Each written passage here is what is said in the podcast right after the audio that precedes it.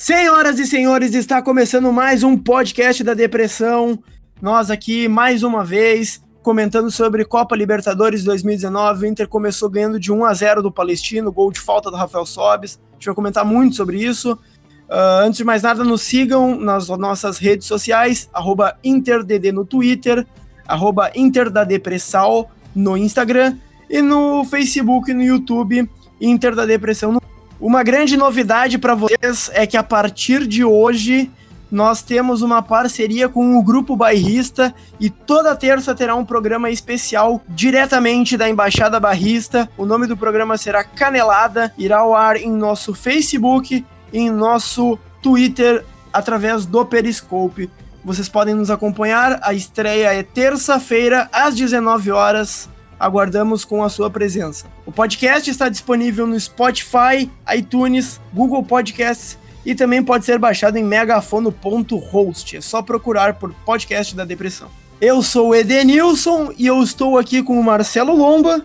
Tom da honra e glória ao nosso Senhor Jesus, agradecer por receber esse prêmio em nome de Jesus, amém. Bom dia, boa tarde, boa noite a todos. E também estou aqui com o Iago. Olá, tudo bem? Boa noite a todo mundo. Aqui quem fala é o seu lateral esquerdo, aqui quem fala é o Iago, é o Iaguinho.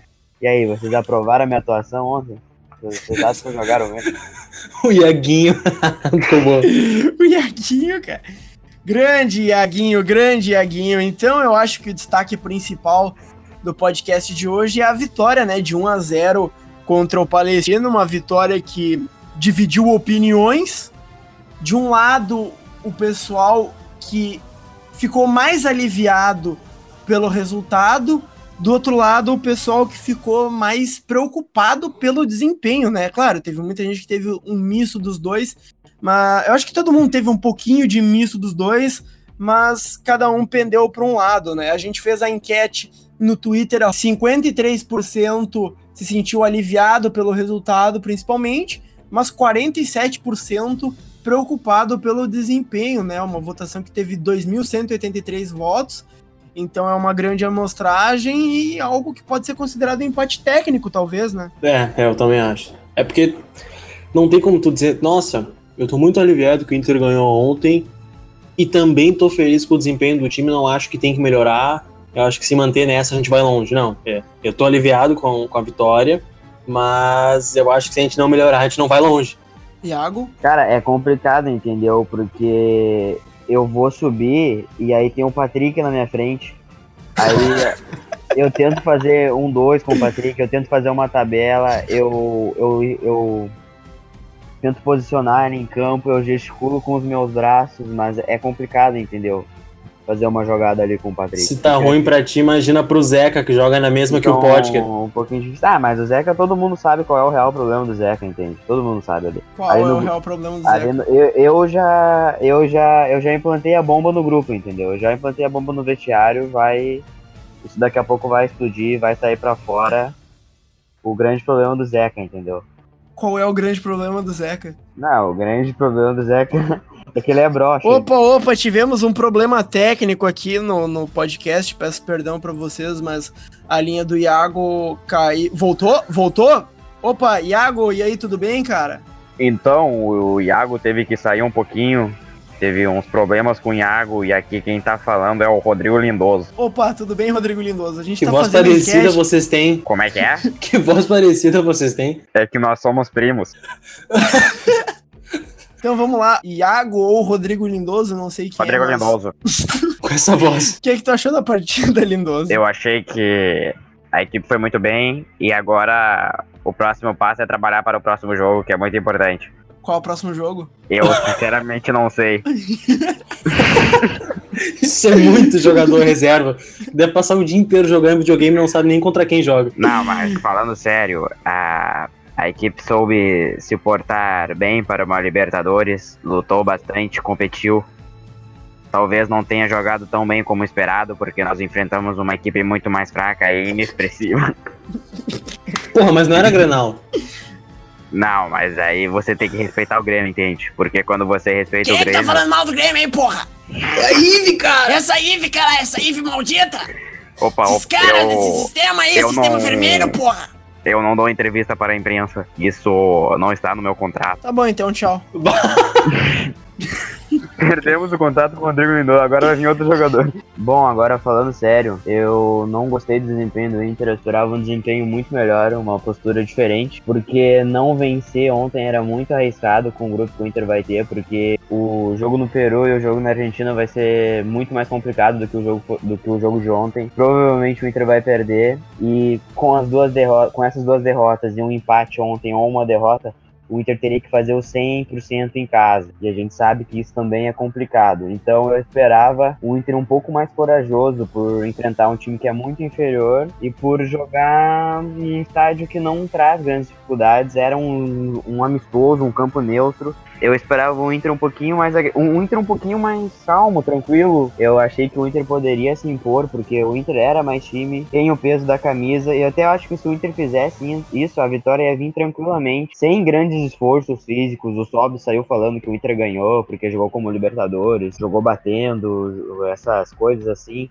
Mas eu, eu, eu acho que ontem não, não, não, não precisava ser necessariamente assim. Acho que dava para ganhar jogando tranquilamente. Se as atuações individuais destoaram muito mais do que o time como coletivo, é porque no papel o time não estava cumprindo, ou não estava cumprindo a função que foi estabelecida, ou a função que foi estabelecida meio que dificultou o trabalho do time como um todo. Então, se for parar para pensar, parece que a engrenagem não estava rodando direito e isso não depende só do jogador. Sobe só que o time jogou como Libertadores e eu acho que isso saiu um pouco da tática do time. Então, se vocês pararem para pensar, por que, que o time ganhou? Porque tentou mais e tal, porque foi jogo de Libertadores. Se o time tivesse jogado com uma tática um pouco mais ofensiva e tivesse controlado o jogo, não ia precisar dessa garra. Porque, porra, é o Palestino, entendeu? Se tu vai precisar, da, da, entre aspas, se tu vai precisar da garra de Libertadores contra o Palestino, contra o River, tu vai, vai ter que invocar o Fernandão para ele poder ganhar o jogo, entendeu? É impossível cara. Tem que entrar contra o Palestino e controlar o jogo. Então, ele não tá errado quando ele disse que o Inter ganhou por jogar com o Libertadores. O que tá errado Exatamente. é que eu, eu até falei isso pro Odair no vestiário. E, e você, o torcedor colorado, pode esperar uma mudança para o próximo jogo contra o Alianza Lima. Tudo dependendo da lesão do Rodrigo Dourado para que. Sim, no próximo eu, jogo a gente vai voltar com quatro volantes. Eu assumo a titularidade e Rodrigo Dourado vira banco o resto do ano e tudo fica certo, entendeu? Aposto que eu consigo encontrar um milhão de pessoas que amam o Rodrigo Lindoso. Obrigado. Eu já esperava que o Inter não teria uma atuação tão vistosa numa primeira rodada de Libertadores, até por isso não tinha grandes expectativas de desempenho nessa primeira rodada, então fiquei ok com o resultado. Eu, por mim tá muito tranquilo, mas a atuação não foi, não foi uma uma atuação de campeão da Libertadores, não foi uma atuação de um time convincente, mas a Libertadores, com o formato de um ano inteiro, ela te permite evoluir ao longo do campeonato. Tu tem toda uma temporada para tu buscar um estilo de jogo, para tu evoluir, até se, se necessário buscar algumas peças diferentes. Então eu acho que o Inter começou mal uh, de atuação, mas o resultado compensa tudo.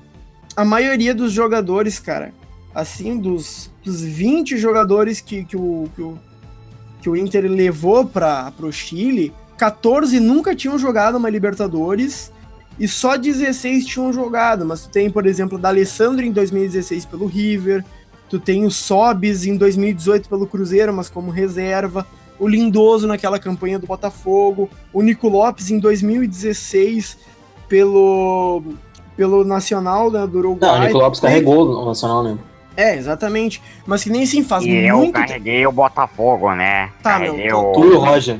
Carreguei o Botafogo em 2017, mas infelizmente contra o Grêmio o juiz não deu a falta do Lucas Bach e passaram a mão no Glorioso.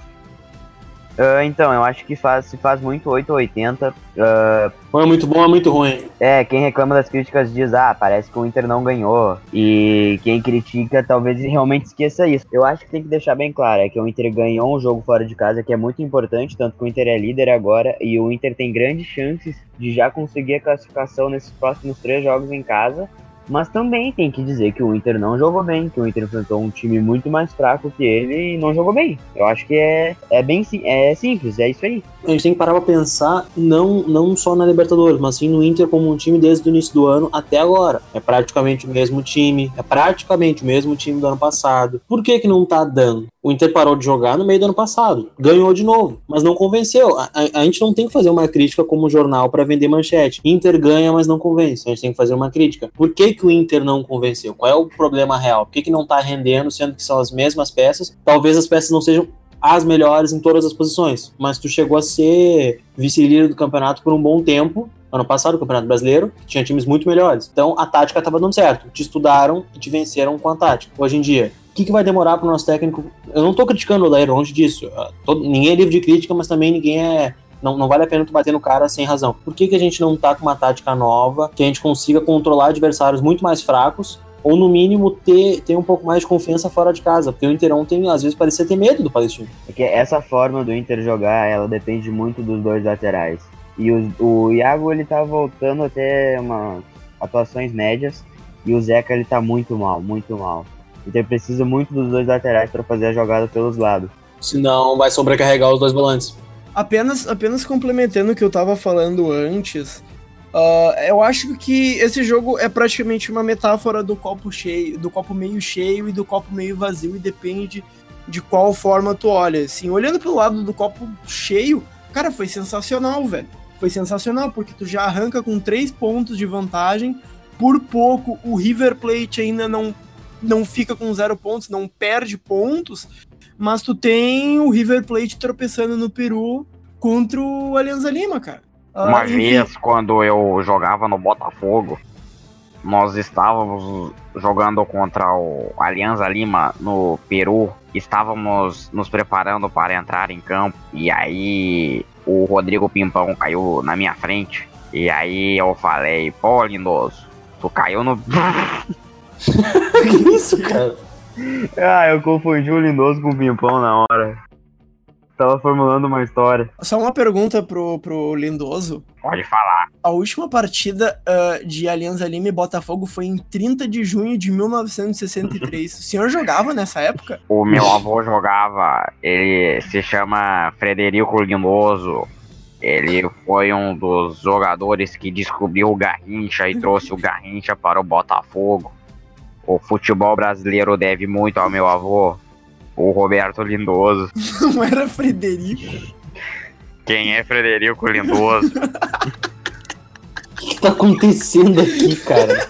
Agora falando sério, agora tu tem três rodadas para poder decidir classificação da Copa Libertadores e tu tem o atual campeão dela a, a, na tua cola, atrás de ti, né? Eu acho que as oitavas de final, a partir das oitavas de final, a Libertadores é um campeonato completamente à parte, assim é de, com, completamente diferente.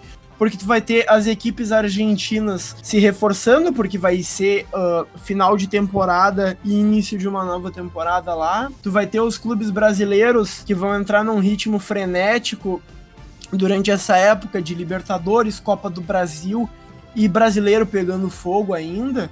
Então, assim, vai ser uma época que o elenco do Inter vai ser forçado ao extremo. Por isso que preocupa um pouco o desempenho, preocupa não só pelo time, preocupa pelo elenco do Inter. Porque eu acho que para Libertadores são jogos curtos, sete jogos, sete partidas apenas, não complica tanto. Mas se tu olhar por um contexto de temporada é um pouco preocupante.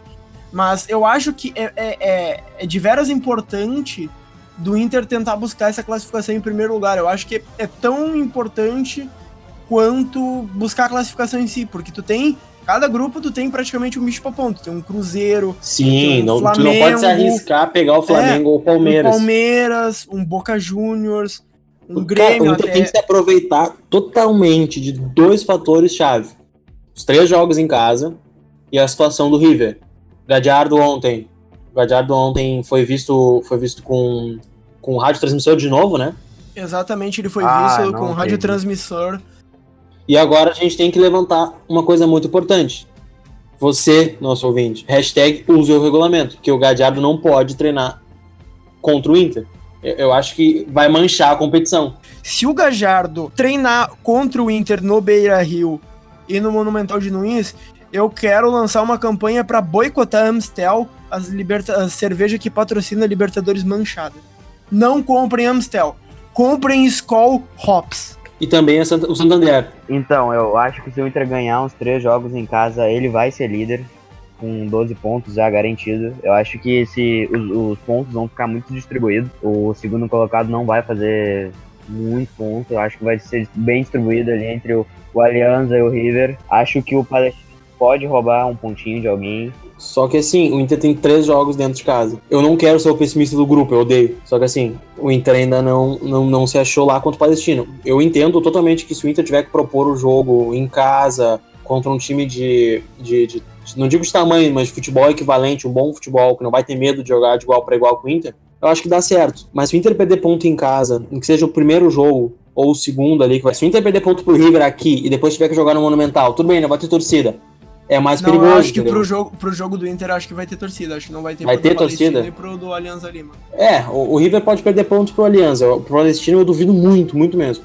É, é até esse ponto que eu ia chegar, porque eu acho que a força da torcida do Inter vai ser fundamental. Ah, vai ser fundamental, com certeza. Vai lotar o estádio, vai, praticamente vai ganhar o jogo pro Inter. É, porque se tu vê assim, ó, o, o Palestino, uh, eles não, não tem, eles não, não conseguiram nem lotar o estádio do, que não é o estádio do Palestino. O Palestino ainda é um clube inferior, tem um estádio inferior, mas usaram o, o da Universidade Católica.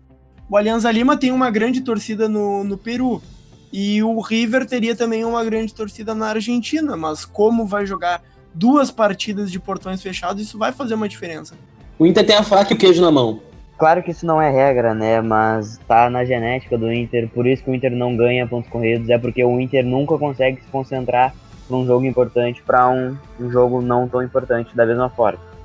Isso pode nos favorecer agora nesse jogo contra o Alianza e o River. Eu acho que é, é, meio, meio bobão acreditar nisso, mas enfim, desde que eu sou torcedor isso sempre aconteceu. O Inter sempre joga melhor um jogo importante contra um adversário difícil, decisivo em casa. Eu, mesmo com a atuação preocupante de ontem, eu não tô tão preocupado assim com o jogo contra o River e o Alianza. Eu acho que o Inter vai acabar ganhando. E eu me preocupo mais é com o jogo contra o Palestino do Beira-Rio. Eu acho que é bem capaz do Inter ganhar os dois jogos seguintes agora do Beira-Rio e depender só de uma vitória contra o Palestino no Beira-Rio e acabar empatando ou até perdendo. Eu acho que isso é muito possível de acontecer. Eu acho que esse, esse foco aí que tu falou, eu concordo, mas eu vejo talvez o Rafael Sobes como como alguém que, que saberia resolver esse tipo de problema, né? Ele já, já comentou sobre. Tem, eu, vou, eu vou botar agora a entrevista dele, do Rafael Sobis. Libertadores é o único campeonato que o melhor não vence. O melhor time. Na Europa, o melhor vence. Aqui não. Aqui Mesmo você... a Liga dos Campeões, o melhor vence. O melhor vence. É? Porque o campo é igual, o clima é igual, o alimento é igual, as pessoas são educadas fora. Então você vai para uma boboneira. Esse que é o papo do, da competição diferente? Eu acho que sim. Porque não é só jogar, a Libertadores tem contato. O São Paulo mesmo, o São Paulo tentou jogar, a minha opinião, tentou jogar. Só que o Tajeres, se você não competir, você não vai passar. O primeiro gol do Tajeres é, é, uma segunda lá dentro bola. e é diferente tudo no geral. Eu acho que tem que competir. Tem horas que você tem que ter um entendimento que não é jogar, vamos lá jogar. Não, Sim. vai competir. Se tiver que pisar na cabeça do cara, tu tem que pisar. Se tiver que dar porrada, dar porrada. Se tiver que se impor na briga, não é, claro, mas briga é a forma de dizer, a, a, não, é, a briga dentro de campo, brigar pela é, bola. A competição mesmo. Exato, porque se você vai mole, eles te atropelam e a Libertadores não é falta. A classificação do Inter depende inteiramente do Inter. Isso me assusta um pouco. Porém, o River tá muito mal. Então, o, o, o segundo, o segundo algoz seria o Alianza.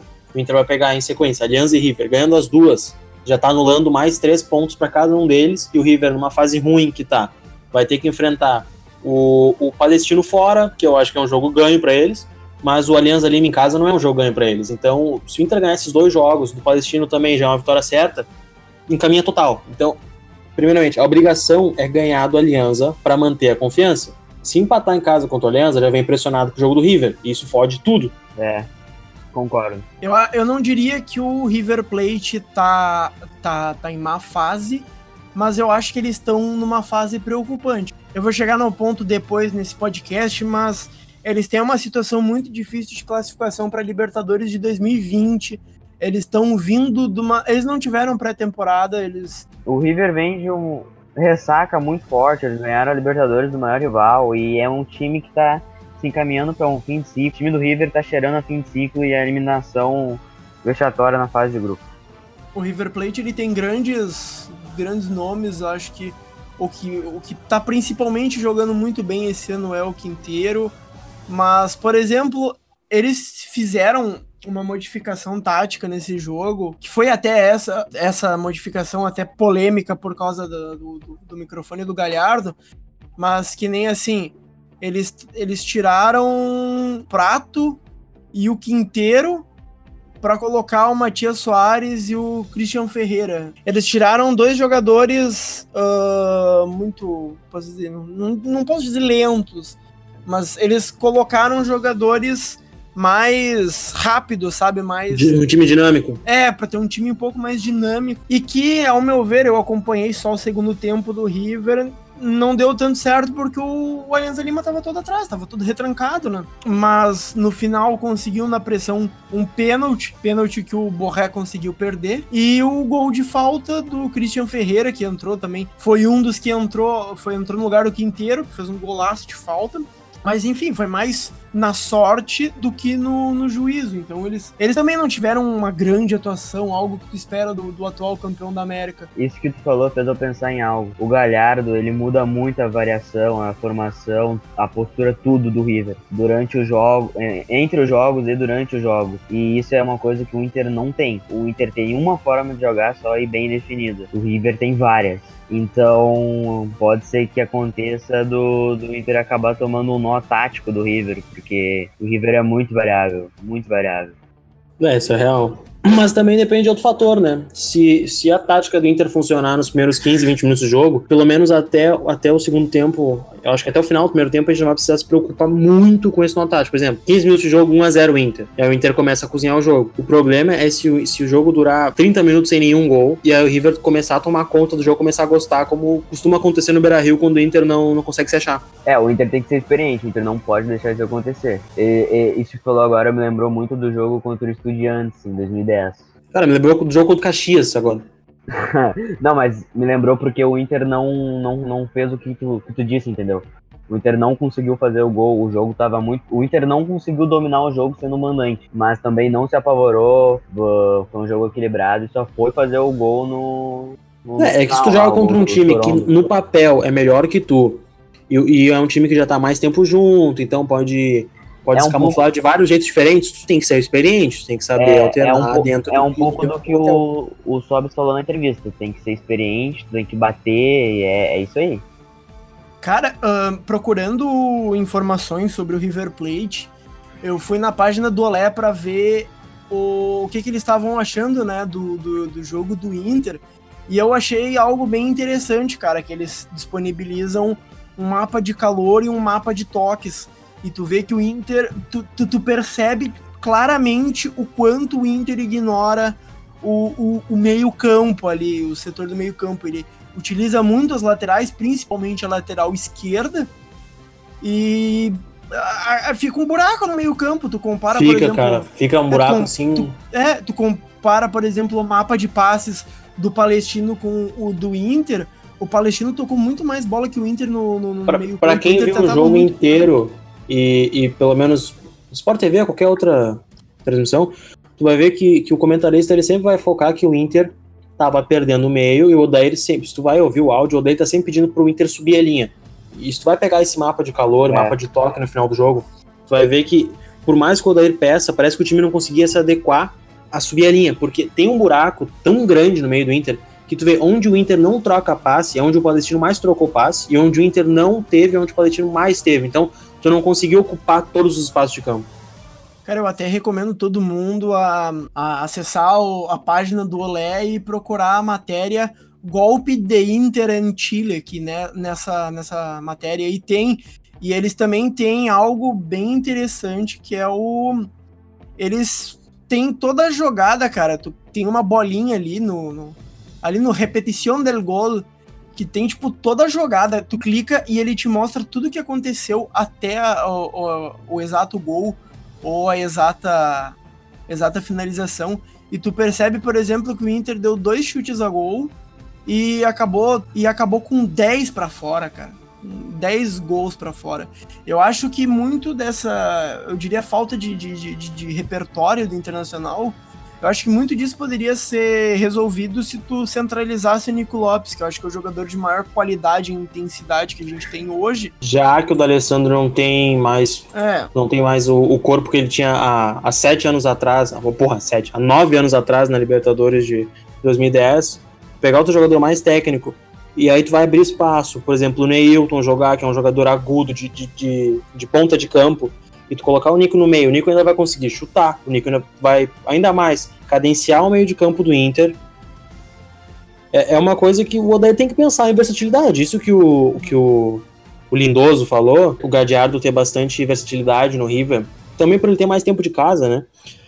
É uma coisa que implica no Inter. Se o outro time, por exemplo, ontem o Inter foi com um tripé e não conseguiu ocupar todos os espaços do meio, e teve horas que dava uma agonia desgraçada em quem estava assistindo o jogo e sabia que aquilo era o problema principal do Inter não conseguir criar jogadas de ataque. É simples, cara. É tu puxar o Nico pro meio, colocar o, o Neilton em uma das pontas e deixar só dois no meio. Deixa, no caso, Edenilson e Dourado, Nico Lopes no meio, e lá pra frente um atacante no meio, Potker numa ponta e o Neilton na outra. Aí tu vai abrir espaço. Tu vai abrir espaço pro Patrick entrar no segundo tempo, pegar um time cansado. O Patrick é um cara mais explosivo. No segundo tempo ele já não tá tão explosivo. Tu vai abrir espaço com Sarrafiore entrar no segundo tempo e ter, e ter mais espaço. Então, uma peça que tu muda pode mudar o jogo inteiro. É, é a tática do jogo. É, parece que o Odair se prende muito a uma tática só, ele tem medo. Infelizmente, todos o, todos o, infelizmente o Neilton errou aquele pênalti e aquelas outras boas jogadas individuais dele não entraram no gol. Porque ele precisa de um gol para ser titular. E ele precisa muito ser titular contra o River. A zaga do River é uma zaga lenta. O Inter precisa de um cara rápido, driblador, para fazer um carnaval naquela zaga ali. Uh, proporcionar, uh, proporcionar boas faltas, até expulsão, alguma expulsão de algum jogador do River. Porque ontem até, cara, eu percebi. Uh, um, um, dos grandes motivos do Potker ser titular é porque ele ajuda na zaga e tal. Mas ontem o Potker, ele tava muito individualista. Ele tava tentando fazer muita jogada individual com o Neilton no banco, que é que depois do Nico, com certeza é o jogador que mais consegue fazer bem esse papel. E o Potker tava errando muita jogada assim. E o Neilton no banco. Algo que, que eu acho que, que eu acho que poderia ser útil futuramente o critério de desempate da primeira fase da Libertadores é em ordem: saldo de gols, gols pró, gols fora de casa e por último o ranking da Comembol. Do River a gente perderia, isso é óbvio, a gente perderia pro River no. Ah, o ranking, isso, isso aí é muito pesado, cara. Ah, é muito ridículo esse ranking da Comembol. Os caras querem forçar em tudo. Mas azar, meu, azar, é, tá no jogo. Mas sobre, cara, aquele gol que o D'Alessandro perdeu podia ajudar a gente de tantas formas, cara. Porque se o D'Alessandro fizesse a gente gol, a gente teria mais um pro saldo, mais um gol pro e mais um gol fora de casa. Ele tentou. Ele tentou encobrir o goleiro, ele tentou cruzar pro poste. Ele, cara, ele, ele, ele cometeu um erro que eu não esperava dele. Ele não, ele não se decidiu se ele chutava cobridinha, é. se ele dava uma paulada ou se ele cruzava. E ele é, não fez nenhum dos três. Aí o Ricardinho falou, cara, o Ricardinho. Ah, o Ricardinho é foda, meu. Porque ele falou exatamente o que ele tinha que fazer: dar uma paulada seca. O Ricardinho hoje em dia seria, tipo, um dos maiores meios do futebol mundial, fácil. Só saindo um pouquinho, porque eu acho ele muito foda como comentarista. Mas enfim, vamos agora para o quadro Espião Colorado.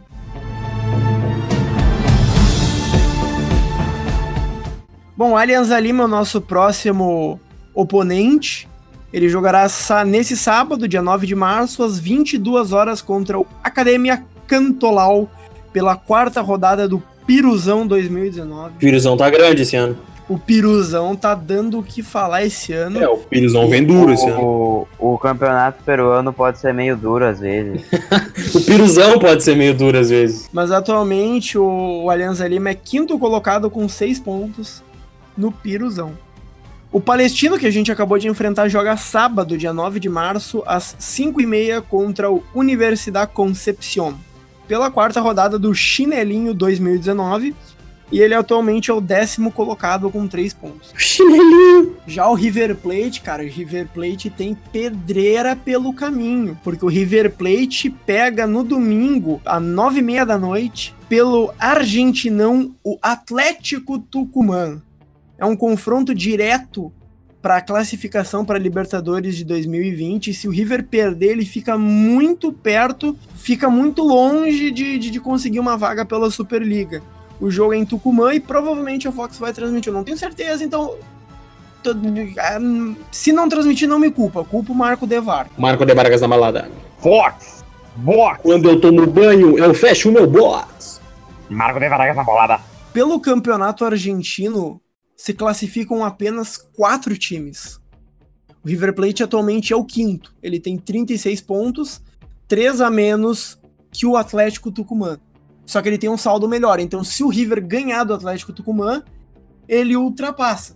Só que falta quatro rodadas. Se o Atlético Tucumã ganhar, ele abre seis pontos de vantagem pro River, pro River resolver em três rodadas. Então, assim, se o River perder, ele tá fudido. Porque daí, as outras formas de se classificar pra Libertadores é se ele for campeão da Copa da Liga Argentina, que vai começar logo depois do campeonato, da Copa Argentina, ou se for o campeão da Libertadores. Então, situação tensa pro ano que vem, né? Não é algo que.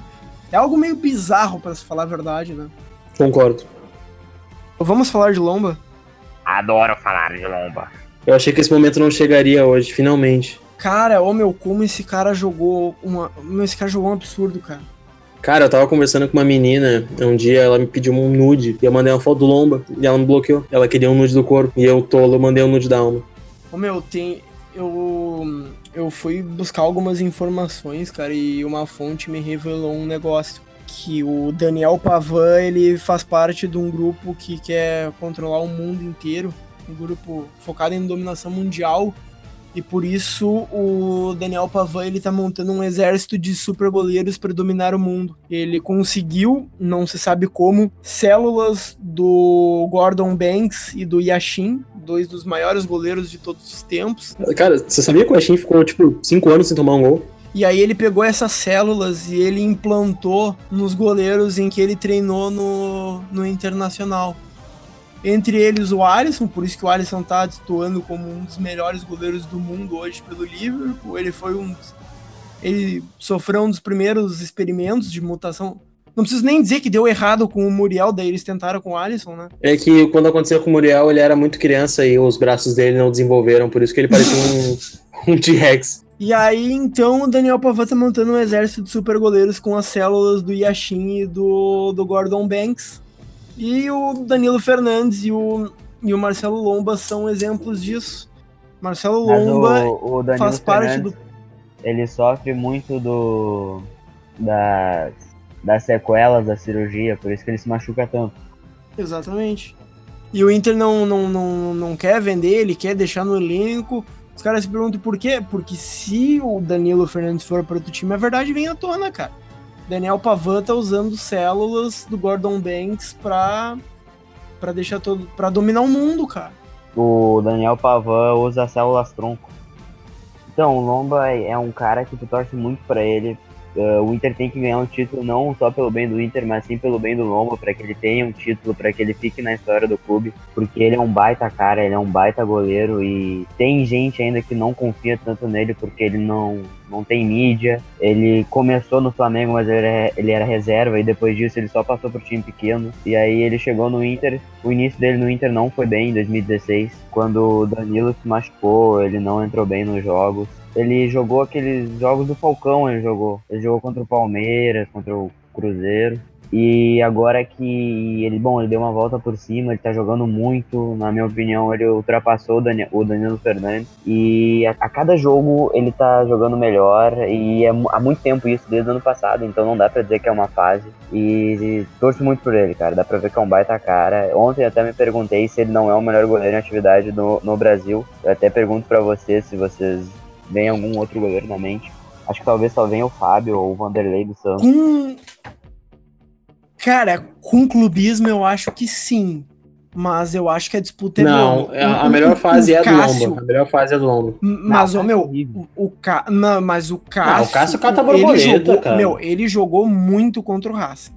Cara, ele tomou um frango. mas assim, ó, assim, ó, a não. avenida. Assim, ó, o Cássio ele é o Klemer, ele é um bom goleiro, mas ele falha uns negócios ridículos. O Cássio tem um jogo que, tipo, o Corinthians pode enfrentar o Barcelona, que o Cássio vai fechar o gol.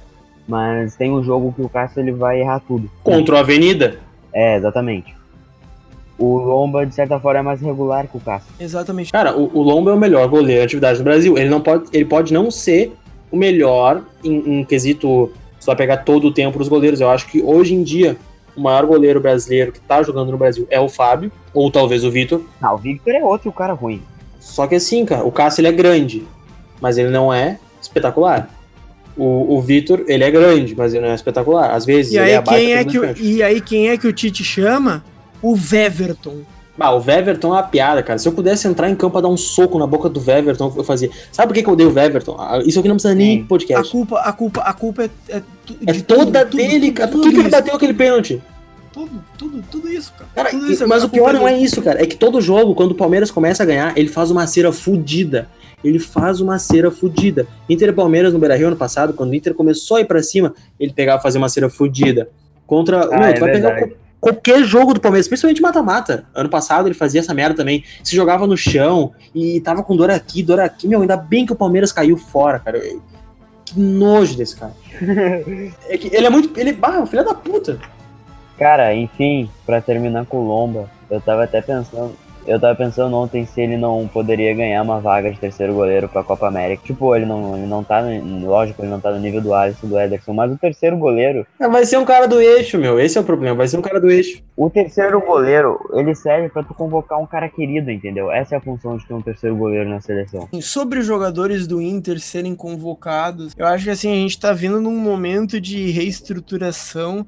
Eu acho que já ah, vai. Falta ainda alguma coisa pros treinadores terem confiança nos jogadores do nosso elenco, Ah, principalmente para, meu, mas os o Lomba é muito bom, Cara, cara. O não, foda é que assim, o ó. baita do cuzão que só, só convoca os caras do Corinthians. Cara, mas assim, sobre terceiro goleiro, tu vai entrar numa puta discussão, porque tem gente prefere vários goleiros, assim, mas eu, E ainda tem o, tem o neto do Valência, então dá pra esquecer isso. É, o Neto, o Neto merece mais. Sobre os jogadores do Inter a serem convocados, cara, eu não entendo como é que o Nico Lopes não pega alguma vaga nessa seleção do Uruguai. cara. E tu vê assim nas, nas, nas- nos comentários da seleção, tu vê, tipo, colorados e torcedores do Nacional juntos. Por que não é El Diente? Por que não o Nico, sabe?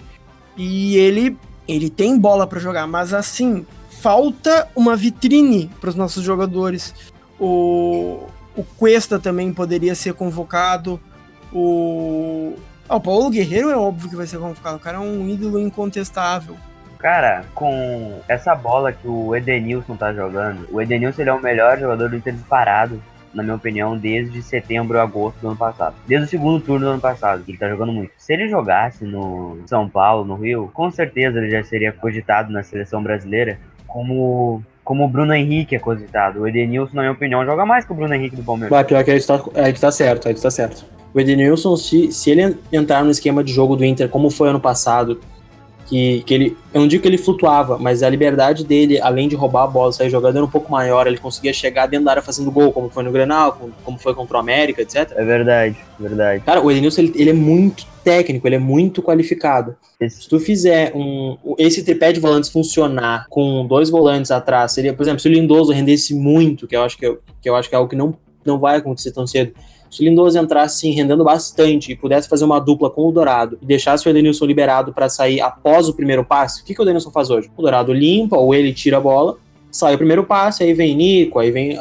Se ele fosse um jogador de meio um pouquinho mais avançado para conseguir entrar na área mais vezes, ter mais liberdade de flutuar, como, como gosto de falar, ele, ia, ele ainda ter, ter muito mais mídia como o grande jogador que ele é. Porque além dele, dele ter essa visão de jogo, ele ser um exímio meio campista, ele como um meio atacante, eu não sei se ele daria certo pela velocidade, mas ele chuta muito bem. Ele bate muito, muito bem na bola. Ele sabe passar, ele sabe pifar. Cara, o Edenilson é um jogador, tirando o Lomba, acho que é o jogador, e o Nico, mais importante do Inter hoje. Cara, tem, um, tem uma curiosidade do, do Edenilson. Quando o Edenilson tava jogando pelo Caxias, veio alguém durante um treinamento, né? E, e- e disse assim pra ele, cara, eu não sei se eu tenho condição de, de ser jogador de futebol, eu não sei se eu tenho qualidade. E aí o Edenilson pegou e deu algumas dicas de como jogar bem, de como passar bem. E depois ele até deu um conselho pra ele, cara, não desiste disso tu vai ser um baita jogador, tu tem qualidade, só faz o que eu te ensinei, com certeza tu vai dar certo. E esse essa pessoa que recebeu esse conselho não era nada mais, nada menos que Zinedine Zidane. Então aí um fato da, da vida do Edenilson, ele que inspirou o Zidane a jogar bola.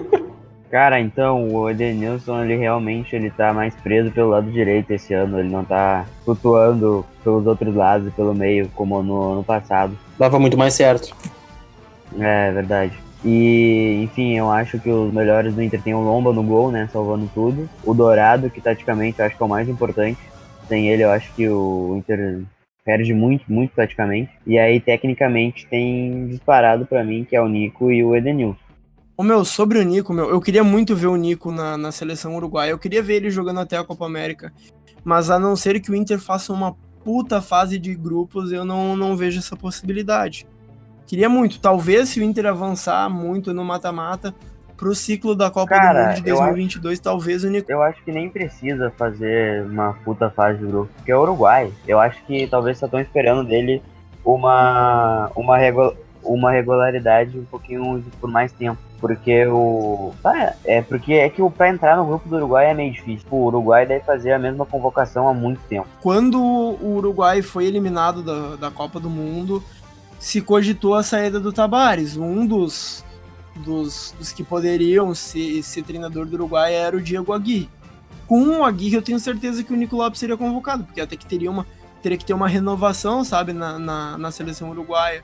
Mas rodízio. eu não sei. É, eu não sei, cara. O Agui também convocaria o Eduardo Sacha e o Valdívia pra jogar E o pelos Jorge. Henrique- ele botaria o Jorge Henrique na lateral. Jorge Henrique. É que assim, o Sacha, o Sacha faz uma, uma- uma- um pa- papel tático muito importante. O Mas- Sacha, ele nasceu em Ribeira, né? Bom, gente, esse foi o podcast. Ah, e agora a gente tem uma novidade, né? Que a gente vai ter lives todas as terças, às 19 horas, no Facebook da IDD, facebook.com.br Inter da Depressão, ou só buscar quem tiver pelo celular.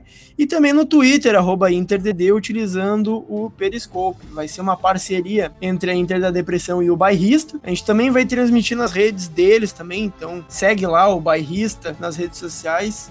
Então segue lá, arroba o underline bairrista, a gente vai ter bastante novidade e vai ser algo bem bacana. O nome do programa vai ser Canelada, em referência, vocês sabem a quem, É o momento mais glorioso da história do vocês Internacional. sabem de que, que a gente tá falando.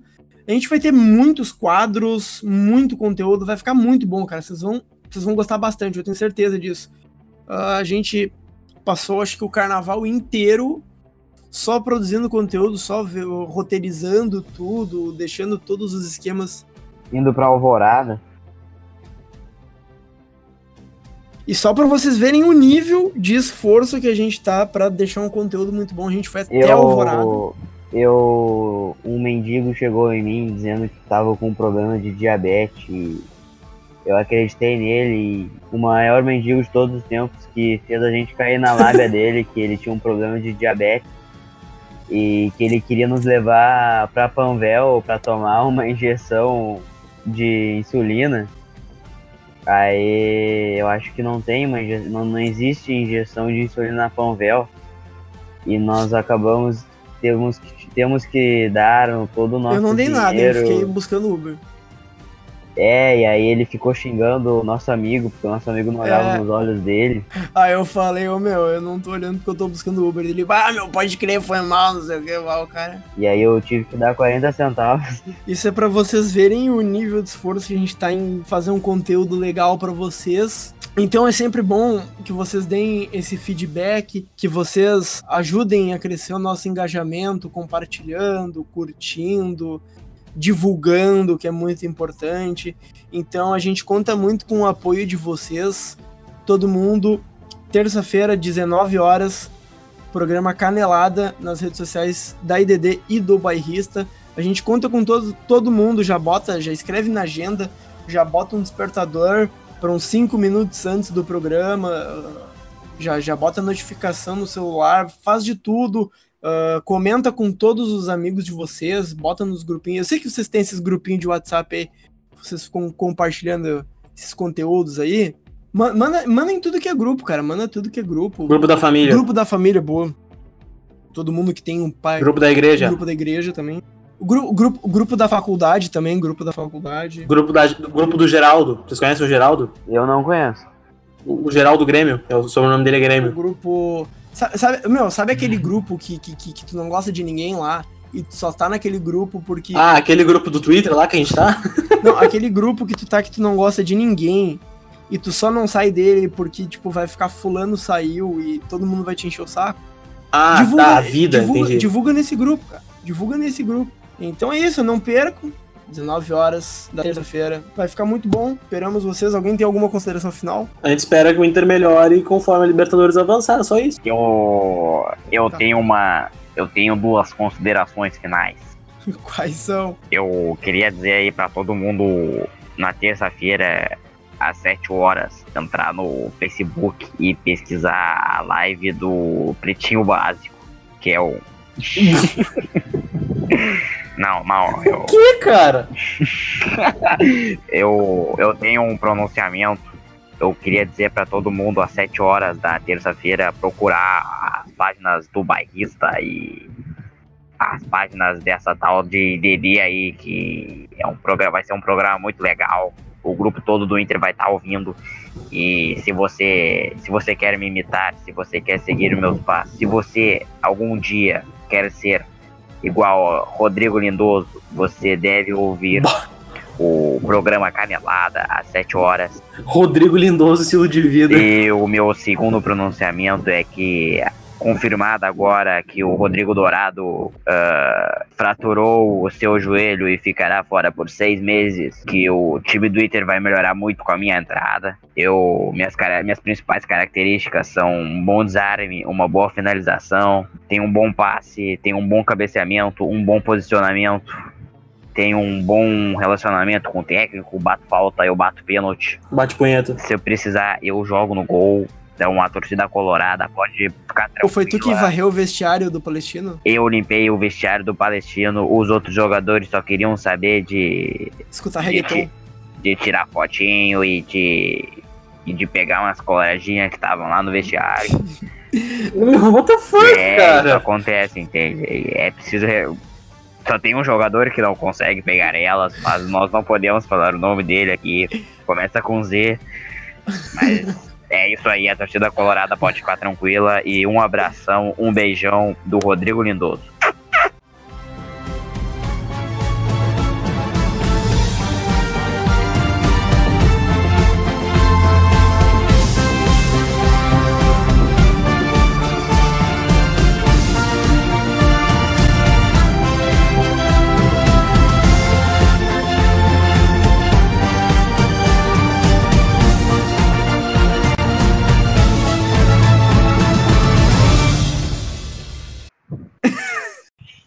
Ele fez o barulho do beijo, cara. Mano, perfeito.